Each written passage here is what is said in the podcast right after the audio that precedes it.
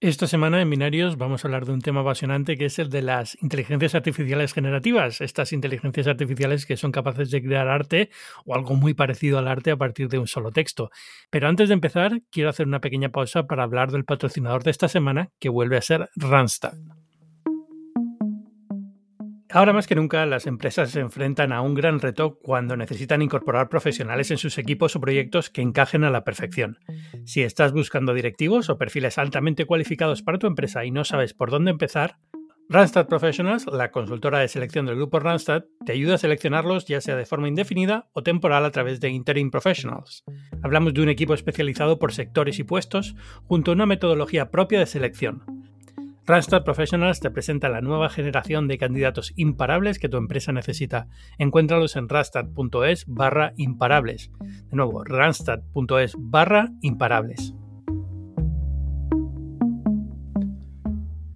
Muchas gracias a Randstad por patrocinar este episodio de Binarios y ahora sí, vamos a hablar de inteligencia artificial.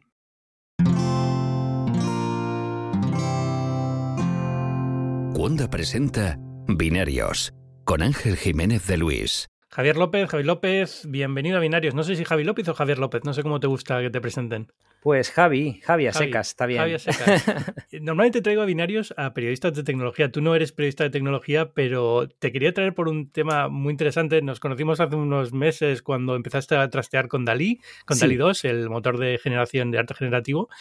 Y, has hecho prácticamente una carrera de esto en los últimos, dos meses. Condensada. sí, Quiero, quiero, hablar contigo de esto en el programa de hoy y sobre todo porque tenemos el anuncio de meta de, de ayer, ¿no? Estamos grabando viernes eh, del, motor de vídeo de Meca Video. Pero, pero antes de esto, eh, quiero eh, que nos cuentes que quién es Javi López, quién es Javi, porque sé que eres Business Angel, antes de esto eras cofundador de Erasmusu. cuéntanos, ¿cómo, ¿cómo has acabado aquí?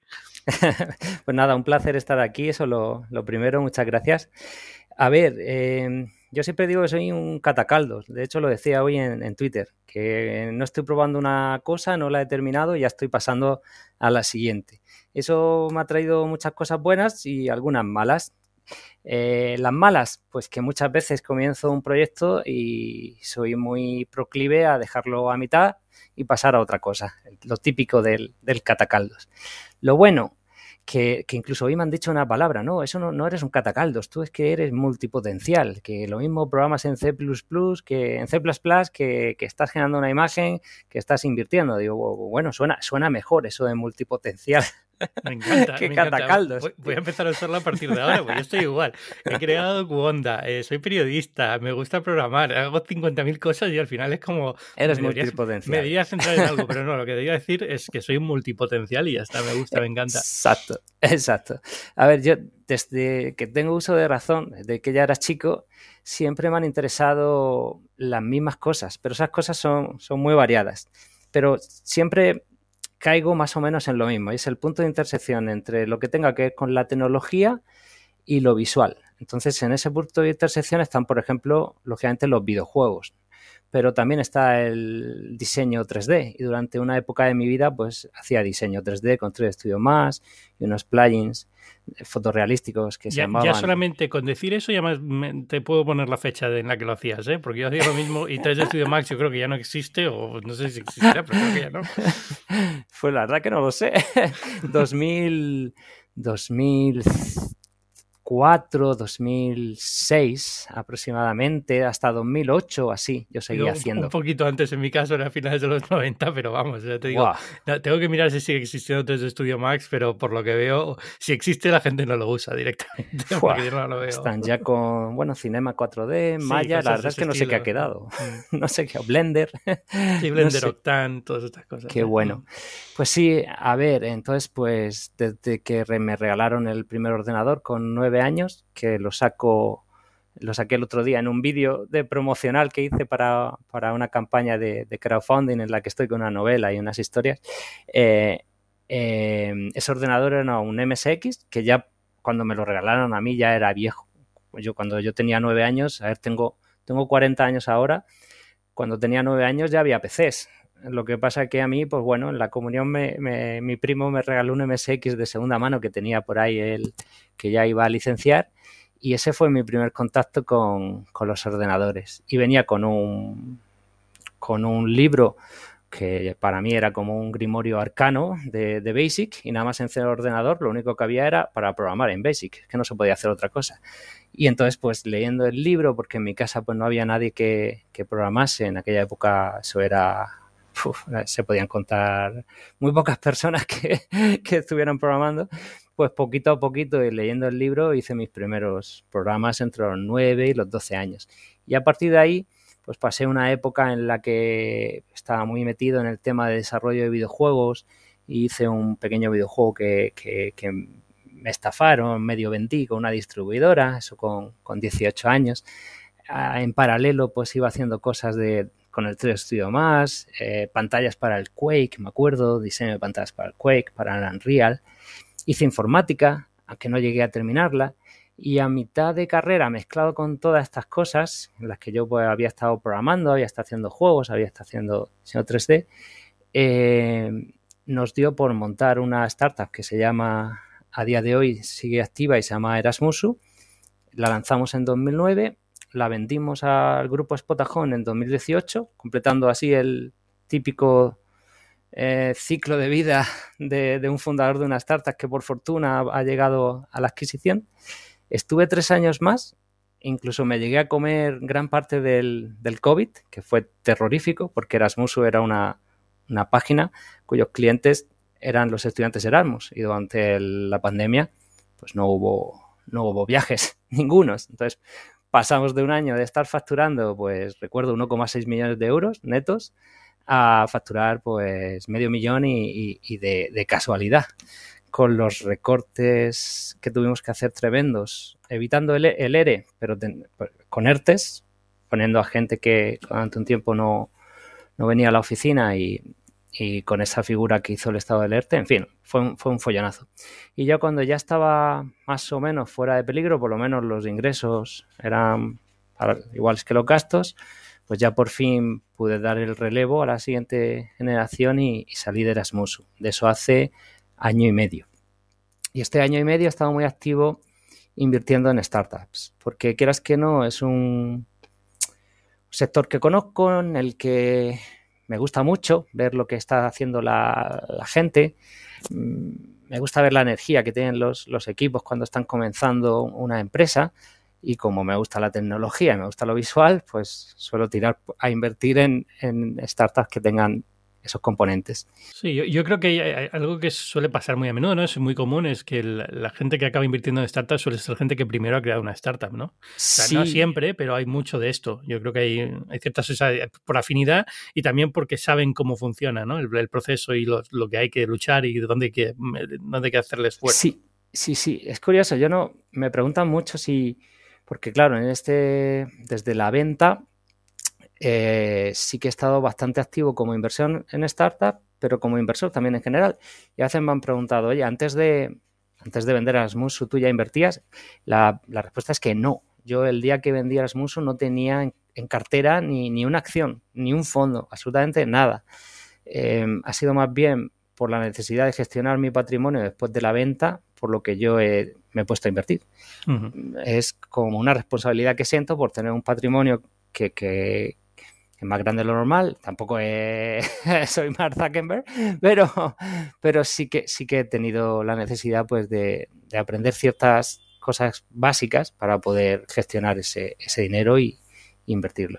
¿Cómo acabas de eso haciendo cosas de IA generativa? Sí, y, y, ya enlazando con esto, este año y medio en el que yo digo que he estado de año sabático, pero ya no es un año para empezar y realmente tampoco está de sabático porque yo no, no paro. Cuando no es un caldo es otro caldo. Siempre estoy probando algo. Y si no, lo que puedo considerar mi trabajo, pero no es a tiempo completo porque eso no me da para ocho horas, aunque podría darme, porque es el tiempo que puedes dedicar a las startups es infinito. Pero en fin, entre invertir en startups y otra serie de cosas que me han ido interesando, pues estaba escribir. Y yo llevo pues como un año o así escribiendo bastante. Ya lo había hecho cuando tenía 18 o 20 años, luego lo abandoné, pero siempre he un lector ávido, o sea, de leer mínimo una hora al día y cualquier cosa que cae en mis manos. No es que se, no es que tenga, no soy muy selectivo, pero me encantan las novelas, me gustan los bestsellers, me encanta la ciencia ficción, también puedo leer temas técnicos, pero me suele gustar leer ficción para relajarme en casa. Y unido a esto, eh, hace no mucho, hace cinco o seis meses, surgieron algo que yo no, esperaba. Y mira que, que, era un tema en el que yo había estado muy atento hace unos años, porque ya con DALI 1 había salido una inteligencia artificial capaz de generar imágenes hace año y pico, pero lo hacía muy mal. Muy mal, pero ya era sorprendente. Yo recuerdo que, me sorprendió mucho. Era capaz de hacer una imagen a muy baja resolución, por ejemplo, diciéndole con una mera descripción, eh, dibújame una, aguacate, una silla con forma de aguacate. Tú le pasabas eso de input digamos esa frase, y te generaba una silla con forma de aguacate a una resolución muy baja. Ya era sorprendente, pero no se podía utilizar, era privado, y bueno, ahí quedó la cosa. Lo que nadie preveía, bueno, por lo menos yo no fui capaz de prever, es que apenas un año después de eso, eh, el salto en calidad ha sido tremendo. O sea, desde hace seis meses que salió DALI 2, tú le dabas esa misma descripción y ya no te hacía una silla con aguacate, eh, con forma de aguacate cutre, te hacía una silla con forma de aguacate a una resolución bastante aceptable de 1024 por 1024 y con mucho detalle.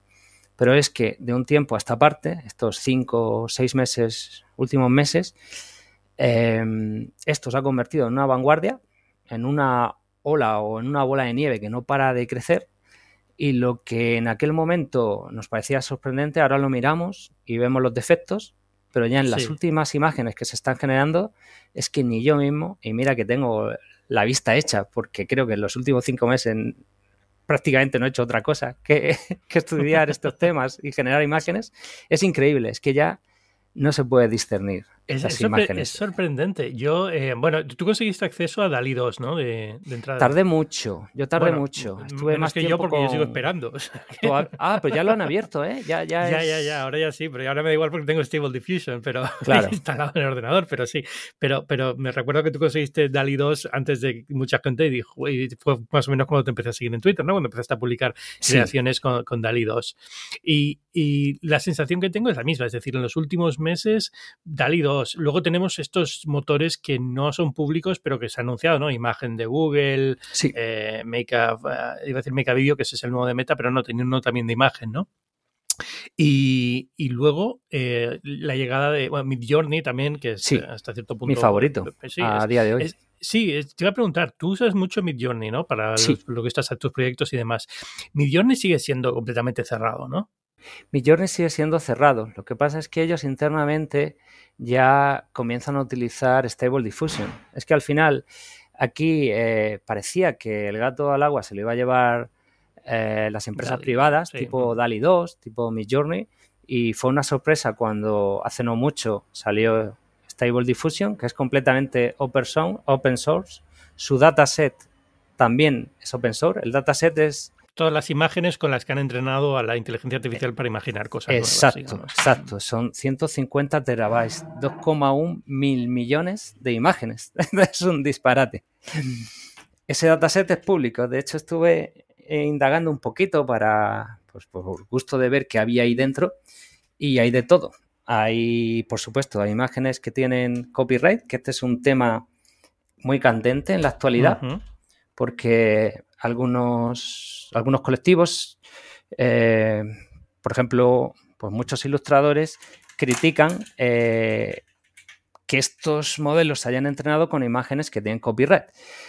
Otros les responden diciendo, oye, pero cuando tú te inspiras, también observas imágenes que tienen copyright. Eso es lo que te iba a decir. ¿Tu, opinión cuál es sobre esto? Porque, mm, sinceramente, a mí me parece que es un poco así, ¿no? Es decir, al final, un artista no empieza a crear un estilo propio de la nada, sino que se inspira en el arte que han hecho otros, incluso gente que sigue viva y tiene copyright sobre sus imágenes, ¿no? Tú vas a un museo, una galería de arte, y todo eso te inspira, si tú eres un artista, para crear tu próxima pieza, ¿no?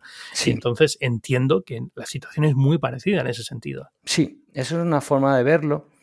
Em, la crítica a eso que suelen hacer los ilustradores es que, no es comparable porque, oye, una máquina es una máquina y además es injusto que, lo haga tan rápido y de forma tan eficaz y tan, tan veloz y que eso podría poner en peligro pues puestos de trabajo. La réplica a eso que otros le hacen, bueno, esto es como cuando pues una empresa vendía velas y llegó la bombilla, ¿no? Es que aquí, ¿qué es lo que pasa aquí? Que es que por primera vez en la historia de la humanidad, bueno, sin contar GPT-3 que, genera texto, eh, pero aquí se ha visto mucha más fuerza porque GPT-3 que genera texto no es un texto que esté todavía demasiado bien, ya veremos si más adelante vemos novelas.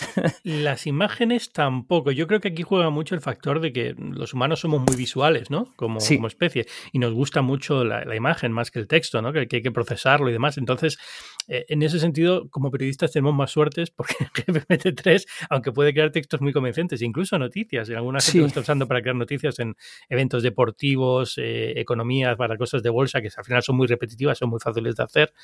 Pues eh, para, para, digamos, para el día a día no crea unos textos con una calidad muy buena. Las imágenes que crea Stable Diffusion o tal, ahora hablamos de las que tú usas en tu libro y demás, son buenas, son visual, pueden ser espectaculares, sí. pero, pero requiere mucho trabajo para conseguir una imagen espectacular, creo, vamos, ahora me corriges tú si no, y luego siempre hay defectos y siempre hay cosas raras, eh, se les atraganta todavía mucho el texto, los de, la cantidad de dedos que tiene una mano, cosas así, sí. y, salta mucho a la vista todavía eso, pero, pero la verdad es que digamos que lo, se perdona más que en el texto. sí, tienes razón, tienes razón. A ver, está en pañales todavía y a la misma vez eh, yo ya sería, creo, capaz de coger 100 imágenes generadas por mí, mezclarlas con 100 imágenes hechas por humanos, ponérselas a un ilustrador de los o a 100 ilustradores o 1000 de los mejores del mundo y creo que tendrían serias dificultades para acertar cuáles las han hecho humanos y cuál es la máquina. O sea, creo, creo que estamos ya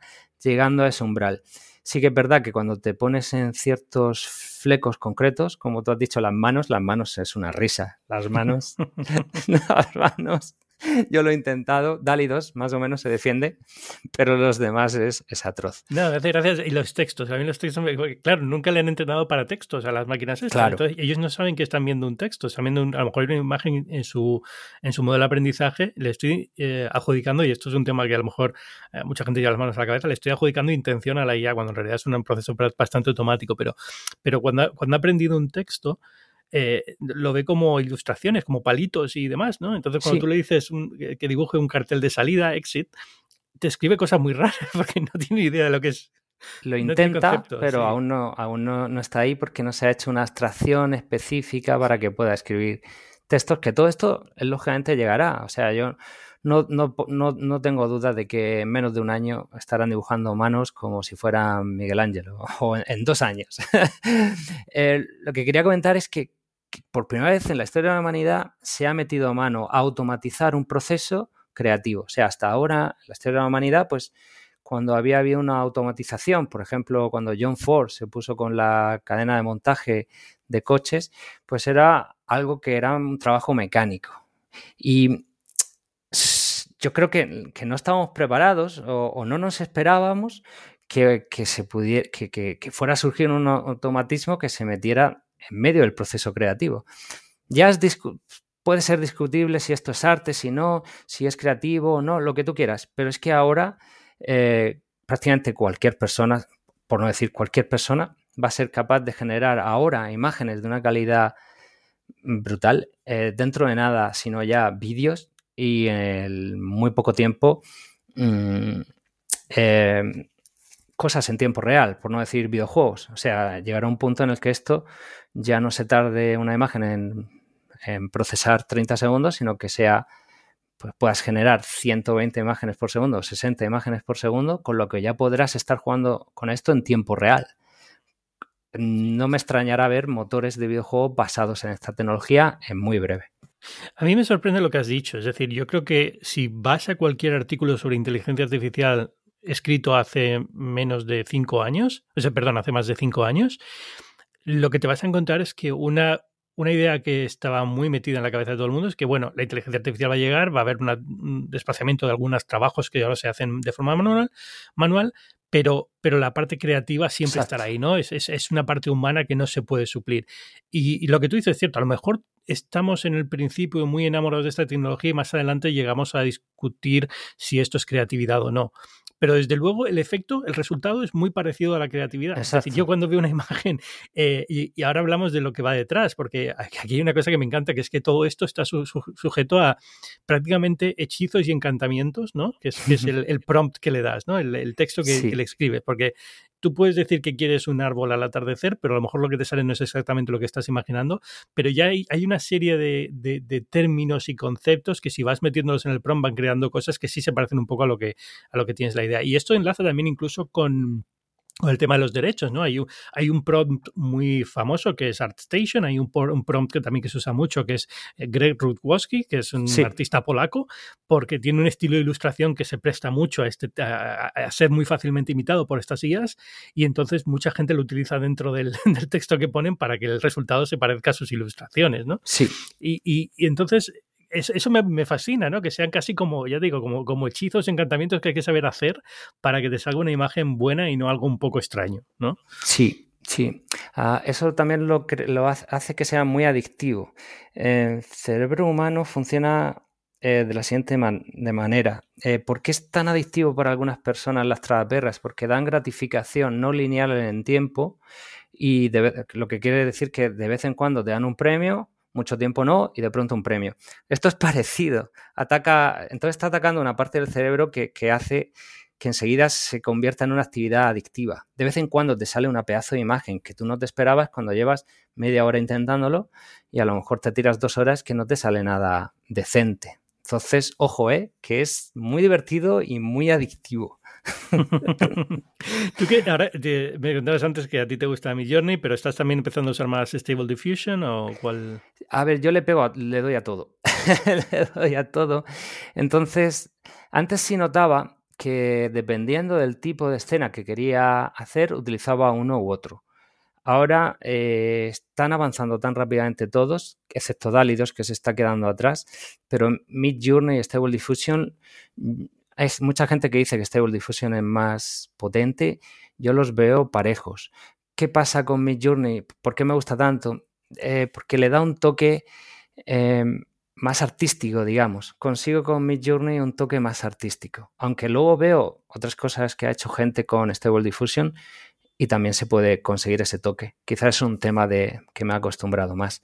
También sabiendo que por debajo ellos utilizan Stable Diffusion, pues sé que de una forma u otra estoy utilizando la, potencia. Sí, ellos lo que tienen es, al final es un modelo propio para entrenarlo que no es el del público de, Stable Diffusion. Exacto. Sí. Eso es como lo han tienen, em, hacen como una mezcla, si tú quieres, a través de unos comandos, te permiten especificar que, estás utilizando una cosa que ellos están testeando, que es usar Stable Diffusion como base y luego creo que lo pasan por lo suyo. Entonces consiguen lo mejor de los dos mundos. Stable Diffusion es bastante rápido y coherente, es muy coherente. coherencia en este, en este contexto es que la, la imagen se parezca a lo que tú estás describiendo. Ya no solo que sea bonito, sino que si tú dices dos personas se están peleando y una está señalando al cielo, pues que te dibuje eso y no una escena bonita en la que falta una de las personas y está señalando al suelo en vez de al cielo. Entonces, Stable Diffusion es más coherente que Mid Journey, pero Mid Journey da un acabado, al menos de momento, no sé por qué, pues un toque muy artístico. Los colores, la gama de colores, las texturas, a mí me, resultan más atractivas. La verdad es que de todo lo que yo instalé Stable Diffusion hace unos, unas, iba a unos meses, pero que fue hace unas semanas, yo ya he perdido completamente la noción del tiempo. Eh, en el Mac, que en el momento era complicado, ahora es muy fácil. Creo que hay una cosa que se llama Diffusion B, que es un programa que prácticamente lo hace todo automático. En su momento era más, había que liar con Python y con tal, pero con Python, como quieras llamarlo. Y, y, la, y, los resultados que he tenido, algunos han sido buenos, como dices tú, la mayoría no. Y sin embargo, con Mid Journey, que lo puedes probar en Telegram, creo, eh, y de hecho tienes algunos créditos gratuitos cuando lo quieres probar, ¿sí? en Discord, perdón, en Telegram, en Discord. Y, Y lo poco que hice con mi Journey me sorprendió muchísimo, por ejemplo. Me pareció como, no sé si la sensación es esa, o a lo mejor es una cuestión de percepción, pero me dio la sensación que Mid Journey, para alguien que empieza, le va a dar resultados muy buenos sobre la marcha. Stable Diffusion vas a tener que aprender muchísimo sobre prompt y qué ponerle y cómo escribirlo. Stable Diffusion efectivamente es mucho más sensible al prompt. Yo he visto prompt de Mid Journey de cinco palabras y hacerte una maravilla. Eh, en cambio, Stable Diffusion, si quieres sacarle el máximo partido, el PRON es verdad que tiene que ser muy específico y muy trabajado. Lo bueno es que, bueno, ya hay repositorios de PROM como lexica.art. Es muy bueno esto, ¿eh? Quien no lo haya visto nunca, Lexica es como un buscador de imágenes, pero cuando vas a la imagen te dice qué se escribió exactamente para conseguirla. Exacto. Y eso te ayuda muchísimo cuando quieres hacer una imagen parecida a una o, quieres saber por qué este, este PROM daba este tipo de imagen y demás. Luego los PROMs son muy raros, ¿eh? De repente es 4K, 8K, no sé qué, no sé cuántos. Es como, le están pidiendo unas cosas muy extrañas, pero por alguna razón funciona. Sí, yo ya pienso en la realidad en forma de prompts. Veo, una mesa y me la imagino como un prompt. Oye, eh, con todo esto te has montado un libro que se llama, estás montando un libro que es El Cántico de Cthulhu. Sí. Que Cuéntame cómo se te dio. Bueno, me has dicho antes que siempre te ha gustado la ficción y entiendo que te gustaba eh, Cthulhu. No sé si jugabas al rol también, a la llamada de Cthulhu o no. Claro, claro que sí. Sí, a ver, eh, siempre como he comentado antes, me apasionan las historias, ya sean narradas en el cine, en series, como sea. Me, me encantan las historias. Y mm, estaba escribiendo, me apetecía, este, antes de llegar esto de las imágenes, yo ya estaba escribiendo. De hecho, estaba a mitad de una, bueno, 25 o 30% de una novela de ciencia ficción que se me estaba un poco atragantando, porque la verdad es que creo que intenté algo muy bestia, como ya, oye, una saga de novelas de ciencia ficción, de tres novelas, bueno, me flipé un poco. Entonces, cuando vi lo de las imágenes, dije, ¿por qué no intento algo más sencillo?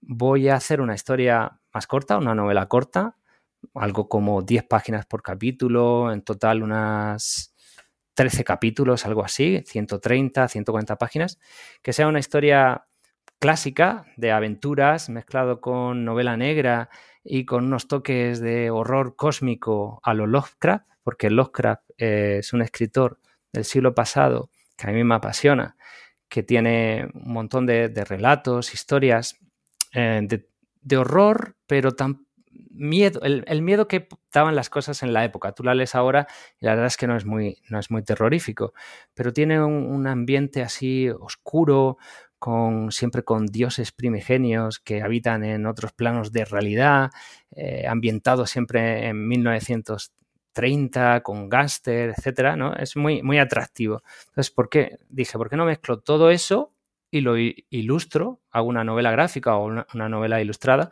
utilizando esta tecnología, porque ahora por primera vez puedo generar imágenes muchísimo más rápido que cuando yo las dibujaba en acuarela, que me gusta dibujar acuarela, o cuando las hacía con 3D, que me iba a tirar la vida y posiblemente no iban a tener la calidad de lo que soy capaz de hacer ahora con, con IA. Y así surgió el, el cántico de Cthulhu. Los primeros capítulos están públicos porque mi idea inicial no era que fuera una novela con una editorial, etcétera, pero a mitad de estar publicando los capítulos, pues más y más gente se fue interesando. Unos venían por las imágenes, otros venían por la historia, otros porque querían aprender.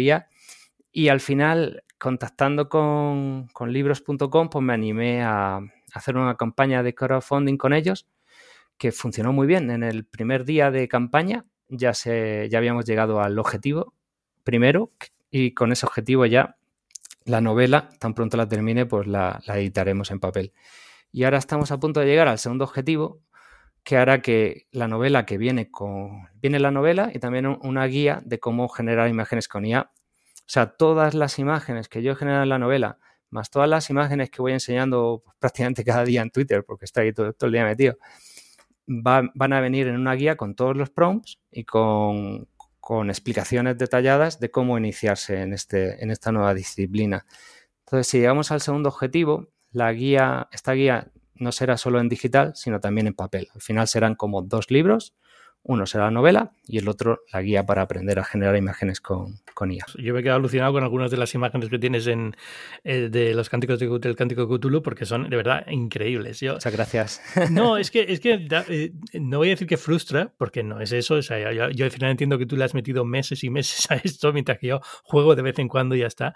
Pero es, es esa sensación de decir, ¿Cómo puedo llegar a esto? Estoy, estoy en el foro de Reddit de Stable Diffusion, por ejemplo, ¿vale? y también todos los días alguien publica una imagen y digo, ¿pero qué dices? ¿Cómo tienes esta, esta imagen? Pues es la, la, la, lo que yo quiero con la guía de IA es romper con eso. Es decir, ya porque claro, es muy recurrente que alguien me pregunte por el prom. ¿eh? ¿Cuál es el prom? Muchas veces los pongo, otras no, otras me mandan un DM. Entonces, con la guía se acabó. O sea, ya cualquiera de verdad con esta guía mi idea es que cualquiera que quiera pueda generar imágenes de altísima calidad, tan, tan buenas como las mías y enseguida mejores, porque en realidad es que yo lo veo muy sencillo, de verdad. Una vez que sabes el sota caballo rey, que son tres cosas, cuatro o cinco trucos, es, es, muy sencillo.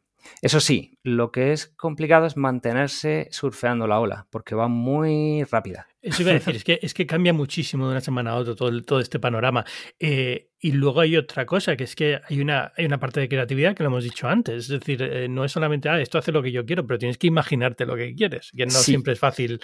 Quiero decir que todo el mundo le gusta una imagen visualmente, pero para llegar a pensar en ella tienes que tener cierta creatividad o cierto interés en hacer algo. En este caso, tú has creado una cosa que es un libro que querías hacer sobre Cthulhu y entonces ya digamos te has enfilado ahí y has empezado a hacer muchas imágenes sobre esto. Pero cuando te pones delante de un papel en blanco, sí. sea para escribir o para dibujar, tienes que tener alguna idea en la cabeza previamente, ¿no? No, sí, es, no es, tan cierto. sencillo. Salvo que ahora creen alguna, alguna inteligencia artificial que también te con ideas, así como muy, muy pues aleatorias. es el siguiente paso. No me extrañaría. el, siguiente, el, siguiente, paso yo creo que va a ser el vídeo, ¿no? Ahora hemos visto lo de, lo de Meta esta semana, el Mecha vídeo de Meta, que es básicamente lo mismo, solo que hace, pues, eso, imagino que son ciento y tantas imágenes y crea sí. un, un, pequeño vídeo que tiene su truco porque no es fácil crear un vídeo porque las imágenes tienen que ser eh, correlacionadas unas con otras y tienen que ser una continuación, pero, pero ¿cómo lo ves esto? Increíble, porque yo ya había visto scripts en, en Google Colab, que es un, como imaginemos Google, Docs. ¿no? Uh -huh. Sí, imaginemos un Google Doc, pero que es de, de código. Entonces, cualquiera puede poner ahí su, sus scripts y ejecutarlos en la nube, en la nube de servidores que tiene Google. Entonces, desde, de hecho, yo empecé por ahí, con Disco Diffusion. Fue el primero que yo utilicé antes de DALI 2. Y era un, un script en Colab que para generar cada imagen me tiraba dos horas, pero yo ya estaba enganchadísimo. Y bueno, en algunos de estos collabs había text to vídeo, o sea, de, de texto a vídeo, pero siempre eran muy poco coherentes en el tiempo. Eran como deformaciones, como si fueras con un puestísimo, con un tripi. Eh, salía una imagen, se iba deformando y se convertía en otra, y esa se convertía en otra y tal. Lo que yo vi ayer en vídeo no lo había visto nunca. Eh, eran vídeos mmm, que se veía a la legua, que no estaban bien hechos del todo, pero eran coherentes. Aparecía un platillo volante, bajaba, se desplazaba. Luego había un osito pintándose a sí mismo en un cuadro. Mm, eso no lo había visto nunca. O sea, que, el osito estuviera moviendo el brazo tal. Era algo que yo imaginaba que estaba al caer, pero no lo, no lo había visto hasta ayer.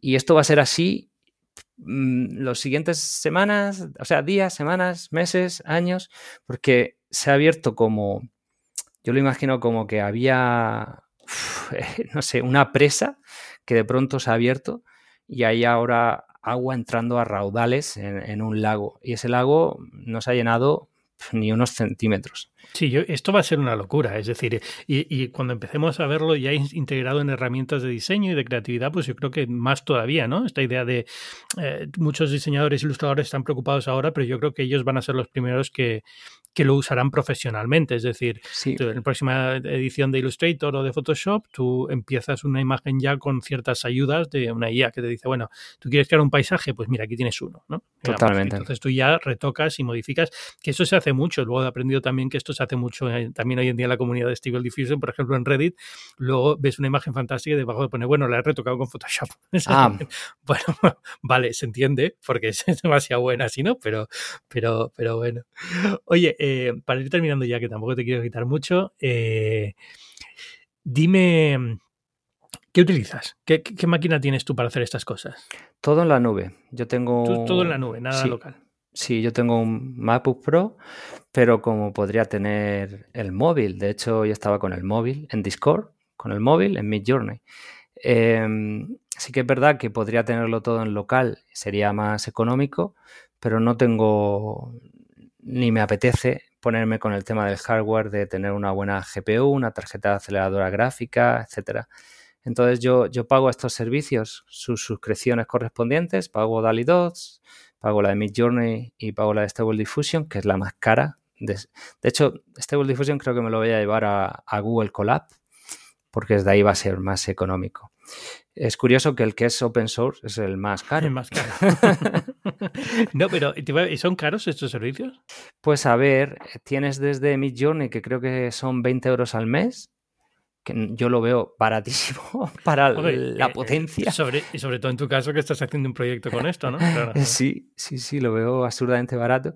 Em, Google Colab, si quieres ejecutar este Stable Diffusion en la nube con Google Colab, creo que son 50 euros al mes la versión Pro y como 20 o 30 la, la otra, que te da otro, poco menos de, potencia. Y no me acuerdo qué cobra DALI 2.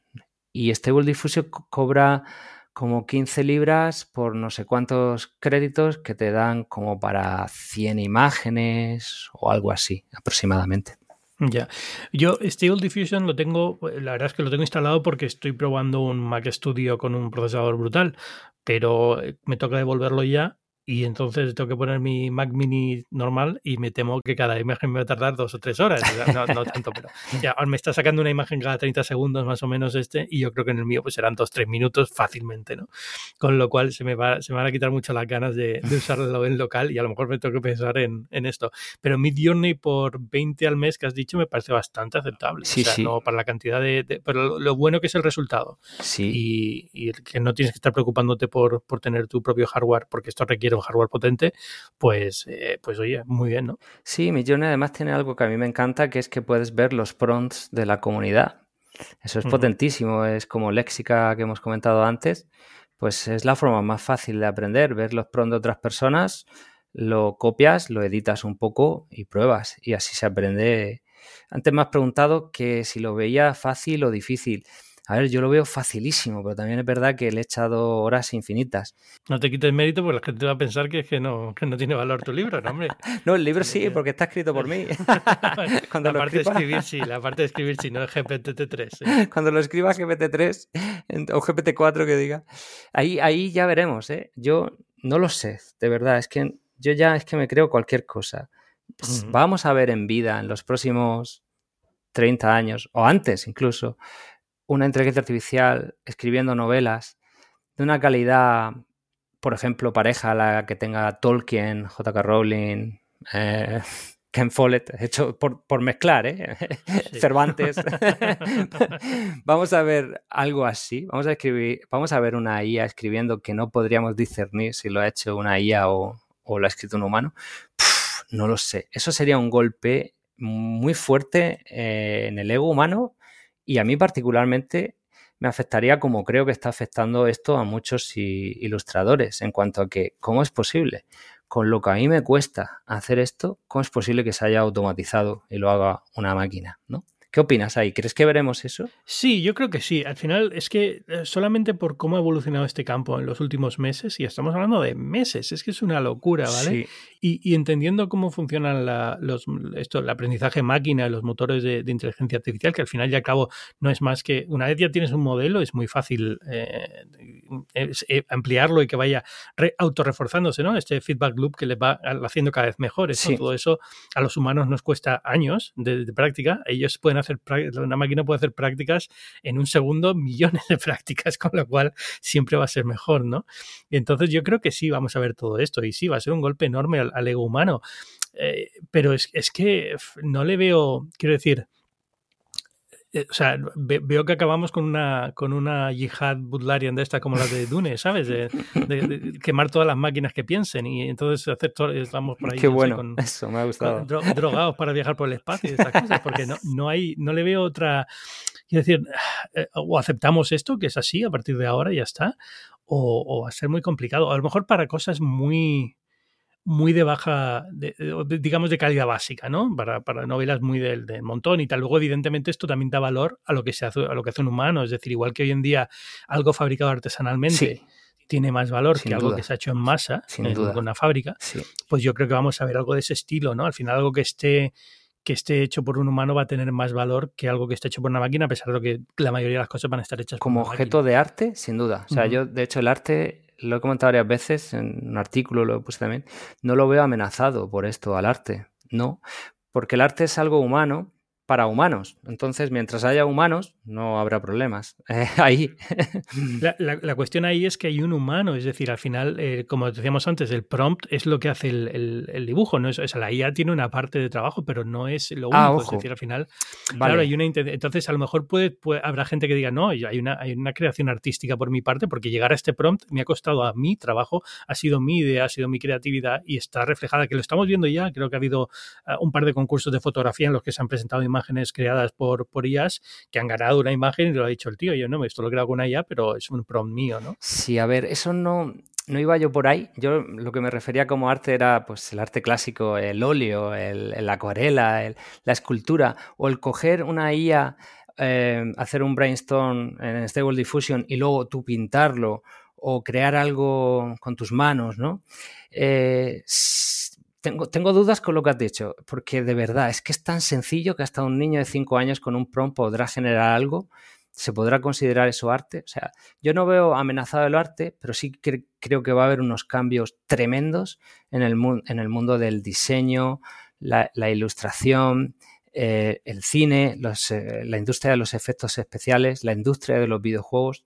Creo que ahí va a haber un revulsivo con esta tecnología tremendo porque bueno, el arte siempre va a tener su nicho mientras haya, lo haya hecho un humano y lo consuma y lo compre un humano como un objeto de arte que tiene incluso un valor que se puede apreciar en el tiempo.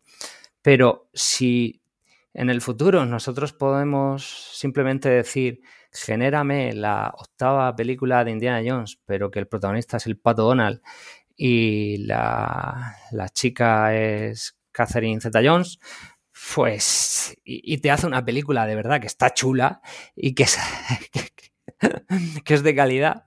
Mejor que la cuarta Indiana seguro. Por, por favor, que sí. Esa no existe, eso no existe. la cuatro no se, no se, no se menciona. Pues, pues, entonces, ¿qué? O sea, eh, ¿qué va a pasar con, con todas estas industrias y con todo esto? Bueno, sé que me ha adelantado mucho en el tiempo y que quizá nunca lleguemos a eso, pero yo creo que sí se llegará a eso, antes o después. Entonces va a haber unos cambios tremendos, tremendos. Bueno, vamos a ver en qué queda todo, pero mientras tanto, Javi López, muchísimas gracias por venir a, Binarios esta semana. La gente que quiera saber más sobre esto, o que quiera comprar el cántico de Cthulhu, o que quiera aprender más sobre IA, ¿cómo puede hacerlo? Eh, comprando mi guía. no, yo les animo. Yo te dije, vas a venir a hablar de tu libro, literalmente. a ver, no, yo les animo, sí, claro, a que me sigan en Twitter. Yo, yo vivo en Twitter, ahí me pueden encontrar cada minuto, arroba Javilop. Y si tienen cualquier duda, yo encantado de, de indicarles. Pero básicamente para iniciarse en esto, lo más sencillo ahora a día de hoy vas a Beta Dream Studio, en un minuto te has registrado con un clic y a los 10 minutos estás creando tus primeras imágenes. Yo pongo todos estos enlaces ahora en, las notas del podcast, ¿de acuerdo? Y, nada, pues muchísimas gracias. Muchas gracias a vosotros, a ti. Muchas gracias a ti. Y ya sabéis que yo soy Ángel Jiménez de Luis, podéis leerme en la página web del Diario El Mundo, en muchísimos otros sitios, pero igual que Javi, la mejor forma de contactar conmigo suele ser Twitter en arroba Ángel Jiménez. Y esto es Binario, es un podcast de tecnología, esta semana muy centrado en IA, pero normalmente hablando de la actualidad de tecnología y que forma parte de Cuonda, que es una comunidad de podcasts independientes en español. Tenemos muchísimos podcasts de todo tipo. Os recomiendo que os deis una vuelta cuando acabéis de escuchar esto y escuchéis cualquiera de los otros que tenemos en la red. Son todos fantásticos. Muchas gracias y nos escuchamos la semana viene. Chao.